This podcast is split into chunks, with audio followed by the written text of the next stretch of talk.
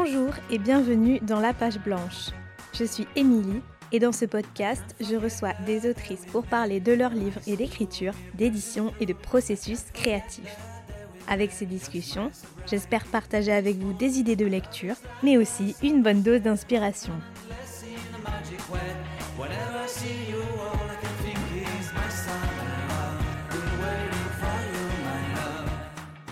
Pour entamer la nouvelle saison de La Page Blanche, je suis ravie de recevoir Bérangère Cournut.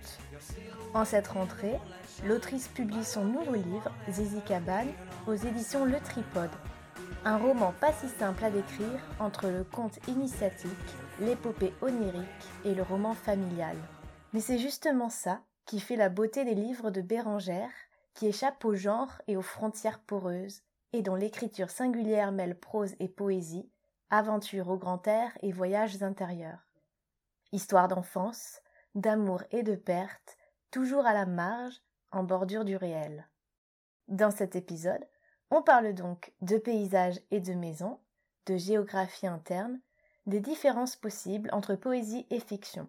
On évoque également le thème de la disparition et les éléments primaires, tout comme l'eau qui ruisselle. Enfin, Bérangère nous partage sa vision de l'écriture, et pour elle, écrire, c'est une histoire qui oscille entre la géologie et les rêves. J'espère de tout cœur que cet épisode vous plaira. Je n'en dis pas plus et je laisse tout de suite place à ma discussion avec Bérangère Cournut. Bonjour Bérangère. Bonjour. Merci beaucoup d'avoir euh, accepté euh, cette invitation euh, dans la page blanche. Je suis ravie de vous recevoir aujourd'hui pour qu'on discute de votre livre, de votre dernier roman, Zizi Cabane, qui est paru aux éditions Le Tripode. Alors, pour commencer, j'ai une question très simple, c'est de savoir si ce titre, Zizi Cabane, qui est le nom de, de l'héroïne, est-ce que c'était votre titre de départ, votre titre de travail, ou bien pas du tout? Oui, oui, c'était mon titre de travail. Euh, pour la, oui, pour la bonne et simple raison qu'effectivement, ça venait d'un, ça venait d'une expression euh, qui a cours euh, à la maison. J'ai, voilà, j'ai trois, trois, trois, trois très jeunes enfants. Et, euh, et, Zizi Cabane, en fait, c'est venu. Enfin, je, peux le raconter tout de suite, parce que oui, c'est un peu la même chose dans le roman, mais c'est du vécu. C'est-à-dire que c'est juste qu'une fois, mon fils, qui, mon fils aîné, qui devait avoir deux ans et demi peut-être, ou trois ans, enfin, il parlait à peine mais c'est juste qu'il me voit dans la salle de bain et qu'il me dit maman zizi cassé et là je dis mais comment ça zizi cassé pas du tout. J'étais vraiment scandalisée et donc euh, comme à l'époque j'étais en train de travailler sur les Hopis enfin sur les cultures amérindiennes euh, et que par ailleurs on n'avait peut-être pas encore commencé à lire Yakari mais enfin voilà ce, ce qui m'est venu à l'idée c'est de lui expliquer que lui en tant que garçon il avait un zizi totem et que euh, moi en tant que fille j'avais un zizi cabane mais que n'était pas cassé du tout absolument pas. Donc voilà, et je crois qu'après, voilà, c'est aussi, euh, il y a aussi un livre que j'aime beaucoup, euh, que j'ai lu il y, a, il, y a, assez longtemps, mais dont je me souviens toujours très bien, un livre d'André Bayon qui s'appelle Zonzon Pépette. et dont je trouve aussi le titre assez irrésistible. Donc voilà, je pense que tout ça amalgamé dans ma tête a fait que j'ai dû m'accrocher à ce titre-là avant même de savoir exactement ce que j'allais écrire. Dans ce livre, donc, Zizi Cabane, l'un des motifs principaux, c'est la disparition, ce qui est le cas dans d'autres euh, de vos livres, mais ici, ce qui est intéressant aussi, c'est que c'est le motif de la mère disparue qui est abordé, et c'est même le point de départ, une mère de trois enfants qui s'évapore du jour au lendemain sans laisser de traces. Et euh, je parle de motif parce que euh, c'est une image qui revient parfois en littérature, et je trouve que c'est toujours intéressant et délicat aussi de s'interroger sur les mères qui partent, qui fuit et qui abandonne sans qu'on sache forcément euh, pourquoi ou ce qu'il en est. Hmm. Euh, oui, effectivement. Alors ça, c'est vrai. Alors autant c'est vrai que je, sur euh, un peu pour plaisanter, mais c'est vrai que le, je parlais du titre Zizi Cabane, donc comment il, est venu. Euh, ça, c'était l'autre motif en fait. Le, le, motif initial pour moi dans le roman, euh, c'était celui-là. C'était celui de la disparition de la mère. Et au départ, j'avais même ça faisait assez longtemps que j'avais cette idée. Et euh, c'est pour ça que le, la, plaisanterie s'est couplée à une idée que j'avais depuis longtemps. Mais pour moi, l'idée, c'était de faire en sorte que, euh, effectivement, la mère disparaisse. Donc, alors après je peux le dire, ça, ça change pas grand chose pour le roman en fait de savoir si elle est vraiment morte ou pas. Moi dans mon esprit en tout cas quand je commençais le roman elle était elle est morte. Et euh, il y avait cette idée qu'en fait euh, alors elle était morte euh, sous sa forme humaine mais elle allait devenir la maison en fait. Elle allait devenir la présence enveloppante qui allait ben voilà être présent pour à la fois ses enfants mais son mari aussi.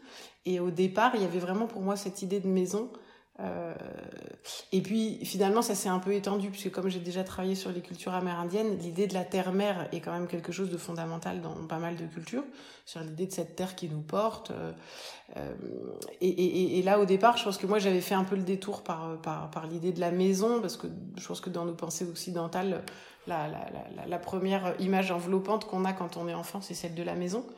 Et donc voilà, donc j'avais cette envie d'une mère qui finalement, peu importe qu'elle disparaisse ou qu'elle meure vraiment, mais en tout cas, que cette présence se transforme en quelque chose de moins humain et de peut-être plus enveloppant aussi, plus mystérieux, euh, qui est la maison. Et il se trouve qu'après, dans le paysage, dans le livre, pardon, ça s'étend un peu au paysage, mais l'idée, c'était celle-là, ouais. Oui, c'est vrai que l'absence de la mère peu à peu euh, devient une, présence, mais qui est beaucoup plus diffuse et euh, qui se traduit par euh, la maison, comme vous l'avez dit, et puis par euh, cette eau qui coule et qui, qui ruisselle dans tout le livre, qui, commence par ruisseler dans la maison peu après le départ de la mère. On a une fuite d'eau dans la maison familiale qui inonde tout, et ce motif de l'eau aussi revient régulièrement. Il y a l'eau, mais il y a aussi le vent, le feu, il y a la terre-mère, et finalement c'est comme si tous les éléments primaires fonctionner un peu ensemble aussi dans, dans, cette, euh, dans cette idée de, de réenvelopper cette famille euh, abandonnée. Qu'est-ce que ça représente pour vous de, recourir comme ça à, ces éléments euh, primaires?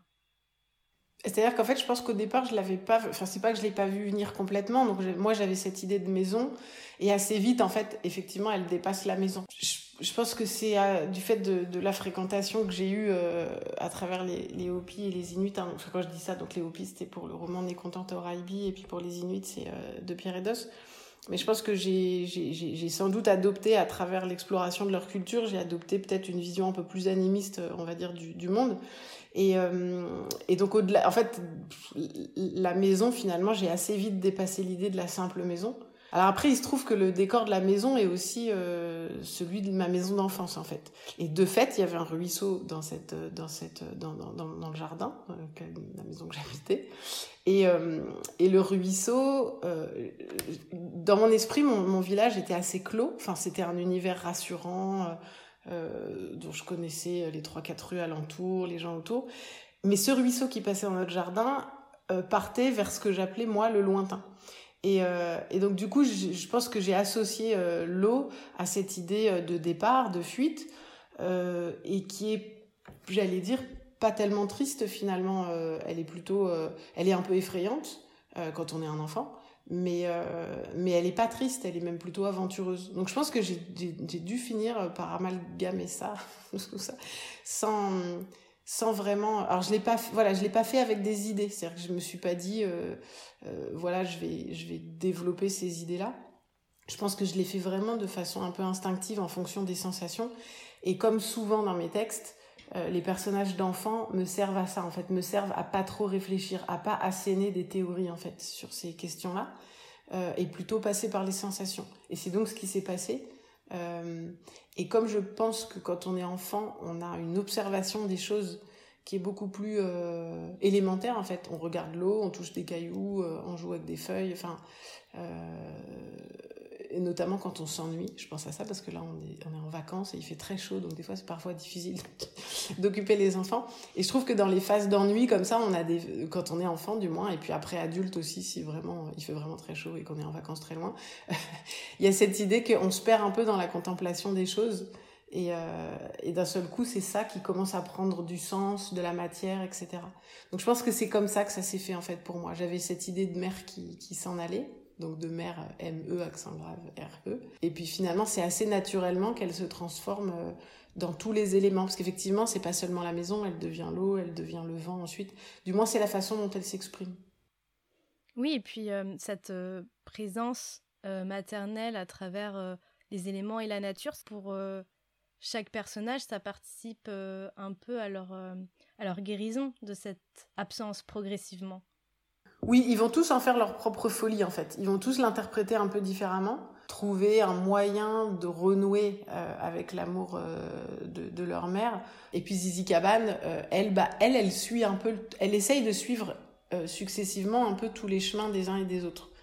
Et c'est elle qui met peut-être aussi le plus de temps à retrouver, à trouver un chemin qui lui est propre. Mais c'est aussi parce que c'est celle qui a le moins de mémoire consciente de sa mère. C'est-à-dire qu'il lui reste forcément quelque chose d'elle, notamment enfin, dans, son corps, hein, il lui reste le souvenir de sa mère, mais c'est moins articulé que pour les autres. Et donc, du coup, elle, elle met plus longtemps parce qu'elle est obligée de passer par, un peu par les chemins des autres. Et en même temps, j'ai l'impression que pour, euh, pour Zizi, aussi, euh, ça passe aussi par euh, une forme d'inconscient, d'intuition ou de rêve aussi, à travers ses rêves et ses pensées, que se manifeste cette, cette présence et cet apaisement. Ben oui, et du coup, c'est peut-être même aussi pour elle que du coup, c'est le plus fort en fait, le lien qu'elle a avec Odile, avec la mère, parce que parce que finalement, elle va devoir de, avec tous ces chemins d'inconscient, de inconscient, euh, que ce soit le rêve. Euh, ou bien euh, des images qui lui arrivent parfois. en fait, elle interprète, c'est des formes d'angoisse en fait, de, de faire des, oui, qu'elle a par moment, mais du coup, elle a un peu comme des visions. Et à force d'avoir, à force de, travailler cette matière-là, et puis il y a le paysage aussi qui la travaille beaucoup, euh, elle va finir sans doute par, euh, par pouvoir rejoindre Odile un peu plus loin encore que ce que, les autres l'ont rejoint dans son espèce d'évaporation dans le monde. Alors évidemment, dans, ce roman-là, comme euh, dans les autres, il y a une importance cruciale de, de la nature, mais même de la géographie en général, à la fois donc dans les espaces euh, qui sont décrits, qui, qui, occupent les romans, mais aussi dans la façon dont les personnages occupent euh, ces paysages. Là, on a les trois enfants qui euh, arpentent les collines, les forêts, qui s'intéressent aux ruisseaux, qui s'intéressent à toutes ces, ces petites choses-là. J'ai l'impression aussi que le paysage de cette famille se reconstruit lui aussi différemment en même temps qu'ils évoluent, comme si en fait la géographie extérieure finissait par se fondre avec leur géographie intérieure. Euh, et peut-être que le fait de, mêler un petit peu euh, les formes, on y reviendra, ça donne cette sensation à la lecture d'une voilà, fusion entre euh, géographie extérieure et intérieure. Ah oui, oui, c'est complètement vrai. Et c'est même, enfin, c'est même, j'allais dire, c'est même pire que ça. C'est pire que de la géographie. Je pense que dans les livres précédents, je m'étais forcément renseignée sur les paysages, etc. Les cultures dont je parlais avaient elles-mêmes un rapport très fort à leur environnement, enfin, aux paysages qui, qui sont les leurs. Euh, et là, moi, comme, comme nous, on n'a pas tellement ça dans notre culture, enfin pas spontanément, euh, parce qu'on a souvent des environnements urbains et qu'on s'intéresse plus euh, à l'environnement urbain que, complètement au paysage. C'est-à-dire qu'en fait, ça fait quelques années que je lis pas mal de livres de géologie. C'est-à-dire que c'est même plus, spécifique que la géographie. Et, et avec cette idée assez en fait, l'idée qui me fascine depuis le départ là-dedans, c'est qu'en fait, la Terre est vivante, enfin, notamment que la pierre est vivante. Euh, c'est-à-dire qu'en fait, on est juste dans une autre échelle de temps. Mais, euh, mais c'est vrai que depuis que j'ai compris que, que, le sable qui est sur la plage euh, vient en fait du haut des montagnes, c'est juste qu'il a pris le temps de descendre par les, par les cours d'eau, etc. Enfin, c'est-à-dire que quand on change d'échelle et qu'on passe à l'échelle géologique, on s'aperçoit que toutes les choses qui nous paraissent inanimées, sont en fait extrêmement animées. C'est juste qu'elles sont, elles vivent dans, un, dans une autre échelle de temps que nous. Euh, et je pense que moi, du fait sans doute que je suis marquée moi-même par la disparition de mon père quand j'étais enfant, etc., j'en ai fait une autre forme de vie possible. C'est-à-dire que pour moi, euh, finalement, la, la mort euh, devient très relative si, si, on, si on la déplace à l'échelle du temps. La notion d'individu aussi devient assez relative parce qu'en fait si on si on veut bien regarder un peu c'est vrai que c'est vrai que je lis quand même pas mal enfin des ouvrages de vulgarisation scientifique hein, pas des choses hyper pas, de la science dure euh, vraiment. Mais quand même euh, des choses. Et l'idée que en fait on est tous constitués des mêmes matières des mêmes euh, ça m'aide beaucoup à, à, à, me dire qu'on n'est pas des individus euh, tout seul et donc isolé et que donc quand quelqu'un meurt c'est absolument terrible.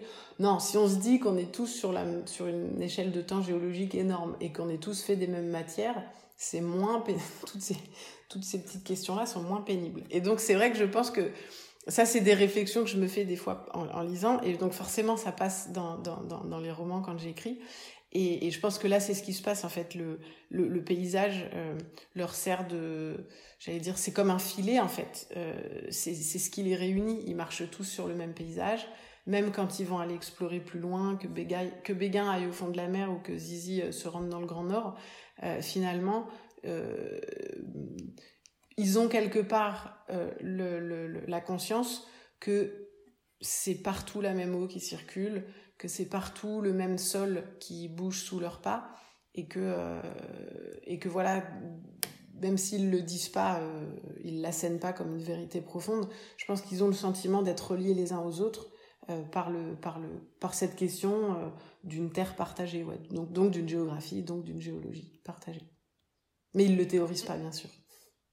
Ce que vous dites ça me fait penser dans donc le livre mêle la prose et la poésie et, euh, et, on a un chant comme ça qui vient euh, régulièrement euh, ponctuer les différentes parties du texte, qui est donc une voix poétique. Est-ce que c'est pas cette voix aussi qui permet de, de faire à la fois le lien entre tous les différents personnages, de réinsuffler cette ouais, cette énergie vitale entre chaque personnage pour que eux-mêmes trouvent leur propre chemin. J'allais vous demander si, euh, si euh, cette voix poétique qui, euh, qui est comme un appel à l'apaisement vous était venue naturellement ou spontanément à l'écriture, mais ce, que, ce que vous venez de dire me, voilà, me, me donne peut-être des éléments de réponse. C'est difficile de répondre pour moi. Oui, alors ça m'est venu très spontanément. C'était même un peu, il a même fallu qu'on réduise un peu parce qu'en fait, ça venait encore, il y avait encore plus de, en fait, les chants d'Odile prenaient encore plus de place et c'est avec mon éditeur que on a corrigé un peu le tir parce qu'en fait, moi, je, revenais tout le temps à la ligne parce que je pense que j'ai découvert un peu cette forme d'écriture euh, avec les, chants inuits d'un de Pierre et d'Os. Et, et, puis, je l'ai prolongé avec Élise sur les chemins il n'y a pas si longtemps. Et, euh, et, en fait, je crois que ce qui me plaît là-dedans, euh, ce qui me séduit, et donc il faut que je m'en méfie un petit peu maintenant, pour pas que j'en fasse un, un, tic, mais c'est que euh, c'est cette parole non argumentée, c'est-à-dire qu'on n'est pas là ni pour raconter une histoire structurée, ni pour établir un discours, mais on laisse aller la parole telle qu'elle vient. Et effectivement, elle est plus comme un souffle en fait que comme que comme une parole. Et, euh, et, donc au départ, j'allais à la ligne tout le temps et les chants d'Odile faisaient quasiment la moitié du roman, mais c'était un peu, exagéré parce que malgré tout, il faut quand même la laisser partir cette Odile. Il faut pas qu'elle, il faut pas que le vide, il faut pas que l'absence, il faut pas que les chants un peu mystérieux euh, prennent toute la place dans la vie de ces personnages. Donc il fallait reculer un petit peu. Donc ça, c'est des choses qu'on a évaluées euh, avec mon éditeur au fur et à mesure que le texte avançait. Et c'était difficile en fait pour moi. Ce qui était le plus difficile, c'est un texte qui n'a pas été très facile à écrire pour moi. Je peux même dire, il a même été difficile à écrire. C'était pénible par moments. J'étais un peu euh, euh, je pense que j'étais un peu comme happée par Odile. Et, euh, il a fallu que je me batte un peu pour, re, pour redonner plus d'espace aux personnages vivants. Et, ce chant, effectivement, il, sert à ça. Il est un peu. J'ai pas de réponse vraiment très claire. C'est à la fois un chant de l'au-delà, en même temps c'est un chant hyper présent parce que c'est le chant des éléments.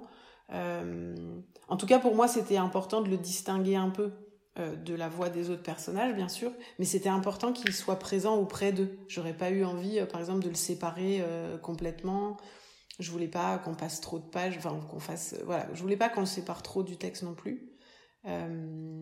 Parce qu'il a besoin d'être là comme effectivement comme un soutien aussi mais il faut pas non plus qu'il prenne toute la place. Donc c'était un peu c'était un arbitrage un peu délicat à faire. Et est-ce que c'est une des possibles différences entre euh, la poésie et la prose en tout cas la prose de fiction de justement euh, euh, comme vous l'avez dit la, la, là la poésie c'est quelque chose qui qui va couler et qui ne se justifie de rien, là où dans une fiction, euh, il y a peut-être une, euh, un impératif, entre guillemets, à euh, une forme de narration, en tout cas plus construite. Oui, oui, je pense que c'est le cas. Et surtout, moi, je crois que j'ai un peu la terreur d'écrire de, des choses qui seraient trop didactiques, qui seraient trop euh, à, voyez, à montrer une expérience qui serait, euh, alors, soit, soit, soit, soit un échec, soit, soit victorieuse. Mais par exemple, sur cette question-là, bah, je vais pousser un peu mon propos, mais sincèrement, je le pense. Je, enfin, je le pense. du moins, c'est ce que j'essaye de faire. là, mon idée, c'est quand même de, détricoter un peu l'idée de la mort, quand même. Mais c'est tout de même un ennemi de taille. Donc, je vais pas commencer à, je peux je peux pas me permettre d'avoir un discours là-dessus euh, de dire euh, non mais la mort c'est rien, euh, non mais la mort vous allez voir ça, ça, va très bien aller, la disparition vous allez faire avec. non, c'est ça. Donc il faut trouver une façon d'entremêler des discours des, sur des plans différents. Et effectivement, moi je pense que la poésie, ça peut servir à ça. C'est quand même un outil assez puissant pour proposer des choses, pas les imposer et puis euh, et puis laisser peut-être euh, je crois que c'est peut-être ça qui m'importe le plus c'est laisser la possibilité à, à, tout le monde à chaque chaque lecteur euh, d'insérer euh, dans dans dans ce dans cette parole là euh, les choses qui font écho pour lui et par exemple moi quand j'écris les chants d'Odile je sais je sais très bien qui parle, euh, je sais très bien ce qu'elle dit et au moment où elle le dit, et je sais très bien les conséquences que ça a. Mais j'ai bien conscience que quand on est un lecteur, en revanche, on a, on a peut-être pas, euh, on comprend pas immédiatement en fait ce qu'elle dit parce qu'elle, parce que des fois elle annonce des choses, parce que des fois elle revient sur des choses passées qu'on n'a pas forcément encore comprises. Et en fait, ça m'est un peu égal parce que je pense que moi c'est important que je sache à peu près où je vais, mais par contre que de, pouvoir laisser euh, un libre champ d'interprétation au lecteur, je pense que c'est important. Et c'est peut-être là que lui, ses propres émotions pourront trouver une place dans ces questions-là. Moi, par exemple, je sais que j'aime bien lire des textes euh, que je comprends pas du premier coup. Si je comprends tout du premier coup, euh, et eh ben c'est super. Je peux avoir un super euh, sur le moment, je peux avoir un sentiment euh, très satisfaisant de tout comprendre, etc. Mais je m'aperçois qu'en fait c'est des choses que j'oublie assez vite. Alors que si c'est quelque chose qui me demande une difficulté à comprendre, que je suis obligée d'y revenir, euh, bah du coup je suis obligée de m'investir moi assez fortement. Je suis obligée de mettre des choses à moi et finalement ce sont des des pensées ou des, images qui, s'ancrent plus profondément en moi. Donc j'imagine que quand j'écris, je dois faire quelque chose d'un peu similaire, c'est-à-dire que j'ai pas forcément envie de donner toutes les clés tout le temps, ça m'intéresse pas, toujours. Après, je veux pas non plus perdre le lecteur, donc par moment, je m'interroge quand même, je me dis, oh non, mais attends, là, on comprend pas. Et par ailleurs, j'ai quand même aussi souvent des personnages d'enfants assez naïfs. Euh, normalement, on n'a pas trop de mal à les suivre. Enfin, je veux dire, voilà. Et ça, je pense, je crois même aussi que ça, ça peut, ça peut aussi, euh, ça peut pas déstabiliser, mais moi je pourrais comprendre que voilà, qu'on se dise oh non c'est bon, ben, elle refait des personnages un peu niais là comme ça, euh, parce que parce que je parce que je renonce pas à cette naïveté en fait euh, de, de, de, de, mes personnages d'enfants. Je, je ferais peut-être pas toujours ça, mais en tout cas pour moi c'était important de justement d'essayer d'articuler ça, cette espèce de difficulté, une espèce de non discours sur la mort qui est peut-être un peu subtil. Et en même temps, si on le fait à hauteur d'enfant ou à hauteur de mari fou de chagrin, et eh ben, euh, bah voilà, on essaye de faire passer quelque chose de, de, la façon la plus légère possible, on va dire. Là, vous, vous parliez de, de du fait d'être de, euh, plus ou moins réfléchi dans, dans l'écriture.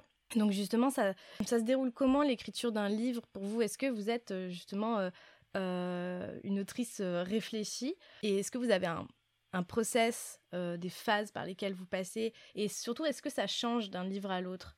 Alors ça change forcément un peu d'un livre à l'autre parce que euh, parce que parce que les thèmes sont pas les mêmes que là par exemple j'avais pas eu toute une phase de documentation comme j'avais pu avoir pour les livres précédents.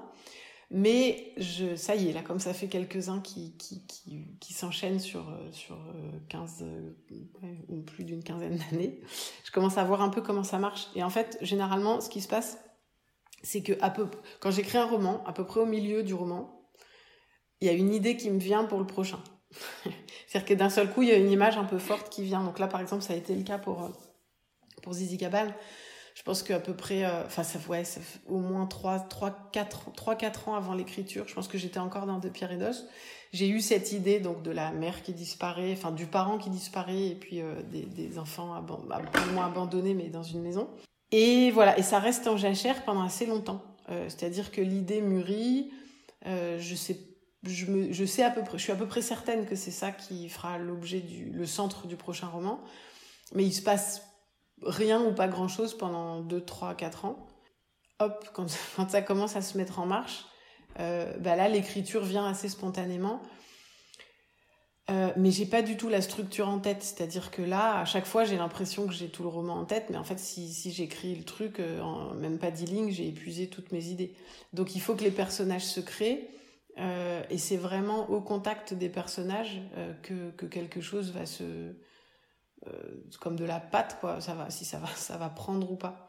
Et là, Zizi Cabane, je l'ai écrit en un an, ouais, une année pile quasiment et, voilà, et assez, enfin voilà, c'est tellement flagrant que c'est difficile pour moi de, le cacher cette fois, mais je me suis mise à écrire alors que j'étais enceinte de un mois ou deux. Euh, et puis, euh, donc j'ai eu au, milieu de l'année où j'ai écrit euh, Zizi Cabane, ben, j'ai mis au monde mon troisième enfant. Et, euh, et puis j'ai fini le roman dans les six mois qui suivaient. Donc il y a une, espèce de symétrie comme ça qui s'est mis en place que j'avais pas tellement décidé. Euh, mais qui, qui, tient au fait que, évidemment, que dans ce roman où c'est une mère de trois enfants qui disparaît, voilà, j'ai fait sans doute moi-même l'expérience de penser euh, de, la disparition euh, de ma famille. Mais, mais donc voilà, ça s'est structuré comme ça autour de choses que je maîtrisais pas vraiment. Mais il fallait que ça prenne en même temps. Je, crois que je laisse le texte s'auto-organiser en fait et parfois, si ça marche pas, il faut un peu laisser tomber. D'ailleurs, au milieu, là, au milieu de l'année, bah, un peu avant l'accouchement et puis un peu après, moi aussi sans doute parce que j'étais peut-être pas en état non plus, mais je, j'ai arrêté d'écrire en fait pendant deux trois mois. Euh, et puis pareil, la fin était aussi très difficile à écrire. Euh, donc il a fallu laisser reposer un petit peu, reprendre à certains moments. Par moments, le texte, alors soit il s'épuise lui-même, soit il m'épuise, je sais pas trop. Mais en tout cas, il, il se passe un truc un peu organique et à un moment donné, il faut mettre au repos. Euh, et si ça veut pas revenir tout seul, moi je peux pas forcer. Quand je force, en fait, c'est pas très bon, ça marche pas. Et comment est-ce que vous percevez de votre euh, expérience euh, cette question de l'écriture et de la maternité? Est-ce que c'est un sujet pour vous? Et comment est-ce que vous abordez ça dans votre travail quotidien d'écriture?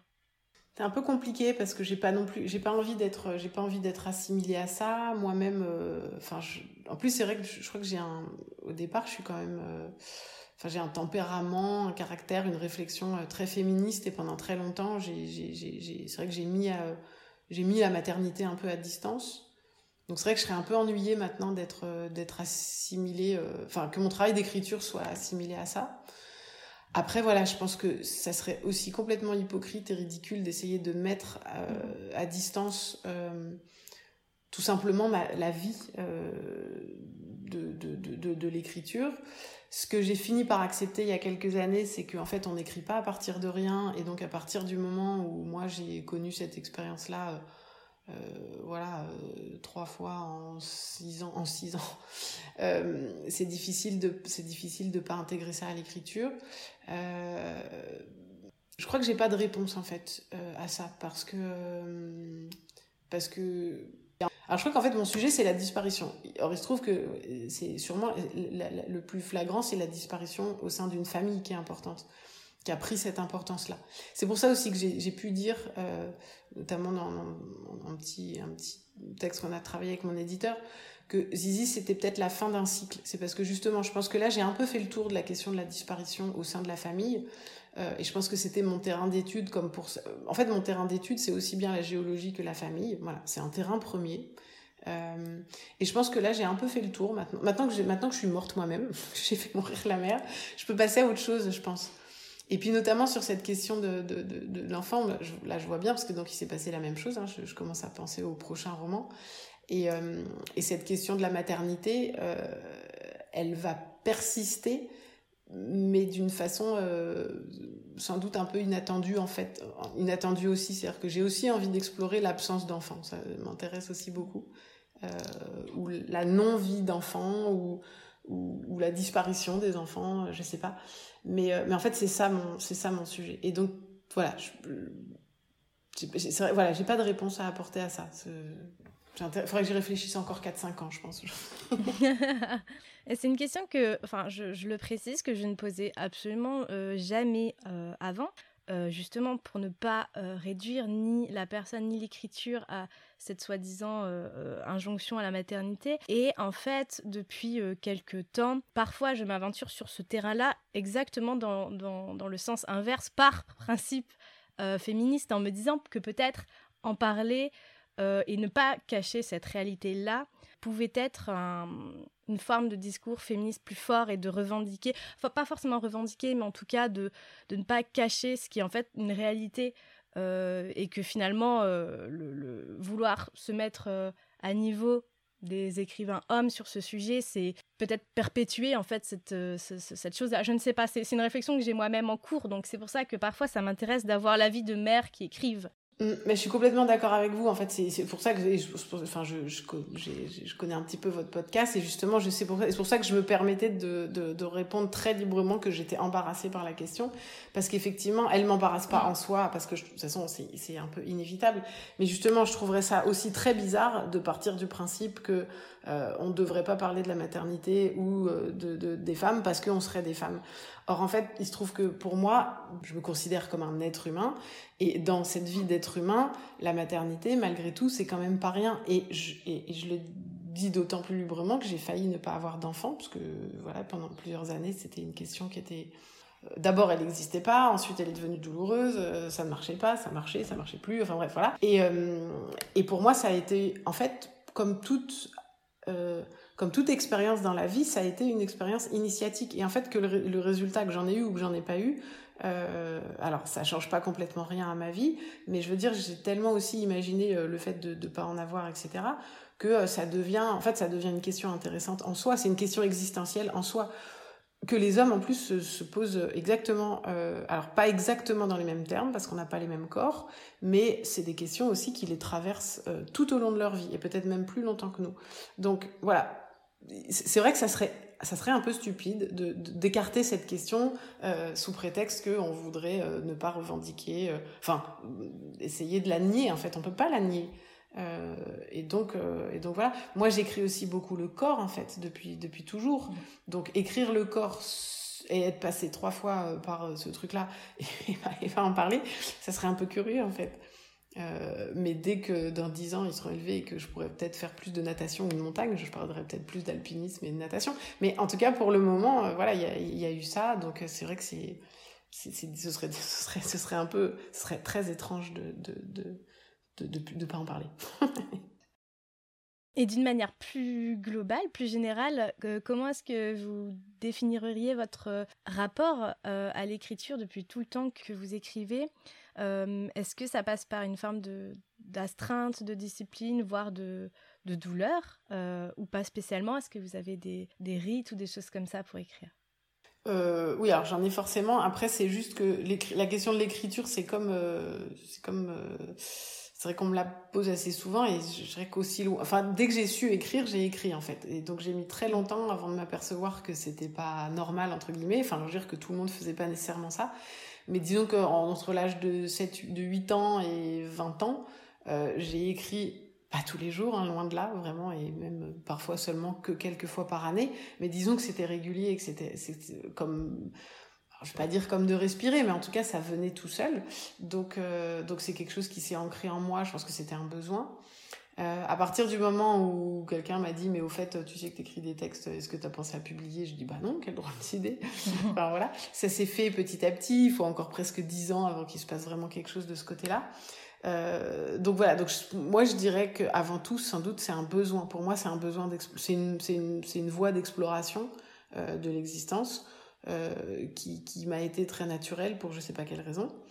Et puis ensuite, quand il faut commencer à écrire un peu sérieusement, dire, du moins quand on veut, euh, quand on veut pousser, pour moi c'est un moyen d'exploration et quand on veut aller un peu loin, bah, il faut le faire régulièrement.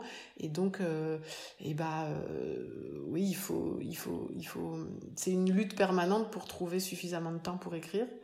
Mmh. Et en même temps c'est tellement important et tellement vital que l'équilibre finit par se faire un peu tout seul. Et puis comme j'ai la chance d'avoir maintenant euh, eu euh, des livres qui me permettent de, n'avoir plus quasiment plus que ça comme activité, euh, ben c'est la même lutte quand même, y compris avec la vie de famille par exemple. enfin du moins quand il y a du temps libre, etc.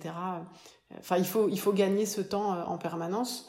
Et comme comme j'en ai terriblement besoin, bah, je crois que ça se fait assez naturellement, quoi. Et je crois même que plus on me contraint dans mon temps, en fait, euh, plus je trouve du temps pour écrire. Peut-être je me trompe, mais je crois que c'est le Dalai, le, Dalai, le Dalai Lama à qui on demandait s'il méditait euh, vraiment euh, une heure tous les jours. Il disait oui, oui, sauf quand vraiment j'ai beaucoup de choses à faire. Et dans ce cas-là, je médite deux heures tous les jours. Mais, euh, mais je crois que pour moi, c'est un peu le même truc. C'est-à-dire qu'en fait, il y a vraiment besoin, pour moi, ça me structure, ça m'aide à, à, vivre, enfin, à vivre le monde autour de moi, à le comprendre. Et donc, si je suis par ailleurs bombardée de, choses, j'ai besoin vraiment d'avoir ce temps d'écriture pour, euh, pour mettre un peu d'ordre là-dedans, pour me structurer moi-même en fait. Sinon, je me sens pas assez forte pour, euh, je me sens pas assez forte pour affronter le monde et mes enfants surtout. je trouve ça très intéressant ce rapport justement à la contrainte qui, plus elle augmente et plus finalement elle libère aussi peut-être quelque chose. Ah oui, oui, ça moi j'en suis vraiment certaine. Si on se fixe pas de contraintes, on est tout désarticulé, là, il n'y a pas de vertèbres, tout devient mou on s'en sort pas. c'est un autre état, c'est intéressant. J'espère que que je le connaîtrai aussi. Mais euh, non, non, c'est la, contrainte. Il y a que ça, il y a que ça devrait la contrainte. Enfin, il faut, il faut, ça structure en fait. Ça, en fait c'est c'est comme la géologie, c'est comme du frottement. C'est-à-dire qu'en fait, euh, l'eau, euh, l'érosion, tout ça, c'est que des histoires de frottement en fait. Soit c'est de l'air qui frotte, soit c'est de l'eau qui frotte, soit c'est des roches qui se. Mais c'est comme ça que les montagnes naissent. Enfin, je veux dire, c'est par pression en fait. S'il n'y a pas de pression, il n'y a rien. C'est le cosmos, c'est le, enfin le, le, le, vide intersidéral. Euh, j'en arrive déjà malheureusement à ma dernière question, qui est de savoir si vous arrive parfois d'être confronté à la page blanche, que ce soit pour un temps bref ou pour un temps très long. Alors pas vraiment, parce que c'est vrai que si normalement si si si si, j'ai euh, un peu de temps, un peu de concentration, il se passe toujours quelque chose. Après, ce qui peut se passer, c'est que si je suis euh, euh, bah justement malgré tout trop contrainte pour pour pour arriver à me concentrer ou à faire quelque chose dans l'écriture, en fait j'ai une béquille incroyable qui s'appelle les rêves. Et et là en fait, bah, comme sans doute des musiciens font des gammes. moi, je, je prends la matière des rêves c'est-à-dire que j'écris mes rêves euh, et je les travaille comme, comme, des, comme des petits poèmes s'il faut. Euh, j'essaye de creuser des trucs là-dedans. Et comme c'est une écriture fragmentaire, euh, voilà. Alors des fois j'oublie que j'ai cet outil et donc je suis malheureuse pendant quelques jours. Puis d'un seul coup je m'en souviens et je et voilà. Et dans ce cas-là, hop, je ressors le fichier où sont mes rêves. Et soit je cherche mes propres rêves, enfin mes rêves de la nuit, mes rêves récents, je veux dire, soit je retravaille, je regarde d'anciens rêves. Donc voilà, donc pas de page blanche, mais ouais, c'est plutôt comme un genre de fin, quoi. Il faut que j'ai quelque chose à me mettre sous la, sous la dent. Donc soit c'est un texte littéraire en cours, soit c'est des rêves. Une page à rêve contre la page blanche, ça aussi, ça me plaît beaucoup comme idée. C'est ça en fait. Non mais franchement, c'est ça. Et j'allais dire, on peut essayer d'écrire. Alors moi, c'est les rêves, mais on peut essayer d'écrire n'importe quoi. On peut essayer de d'écrire. Euh, euh, un moment de la veille, un vieux souvenir, un paysage qu'on a vu. Mais en fait, dès qu'on va se mettre à écrire, il va sortir autre chose que ce qu'on a vraiment en tête. En fait, il va se construire quelque chose. Il, va, il, va, il va sortir quelque chose qu'on n'attendait pas forcément. Et on peut s'accrocher à ça, en fait. Donc, la page blanche, pour moi, ça n'existe pas vraiment. Parce que voilà, on a toujours, euh, je pense même qu'on peut faire des listes en fait, si vraiment ça, on fait une liste de ce qu'on a mangé, de ce qu'on voudrait manger. Enfin, non, mais je veux dire, y a, y a, en fait, à partir du moment où on, où on, se met en activité, qu'on prend un crayon ou qu'on ouvre un fichier sur son ordinateur, ou même qu'on écrit un mail à un ami, pourquoi pas, il va, il va, il va se produire quelque chose qu'on n'attendait pas.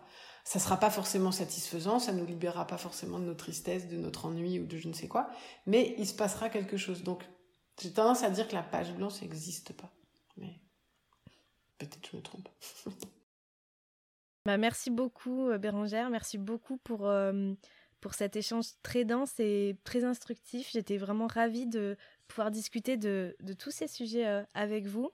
Et ce serait difficile de ne pas conseiller à tout le monde de lire absolument tous vos livres, mais en tout cas, si on ne vous connaît pas, commencez par Zizi Cabane, je crois que ce sera une très très très belle façon de vous découvrir. Donc merci infiniment à vous. Bah, merci à vous, Émilie. Merci pour ces, pour ces questions et pour ce. Voilà, pour moi, c'est aussi toujours une occasion de réfléchir sur mon travail euh, quand on me pose des, des questions dans ce cadre-là. Et donc, voilà, donc à mon tour, je vous remercie. J'ai peut-être un tout petit peu encore avancé.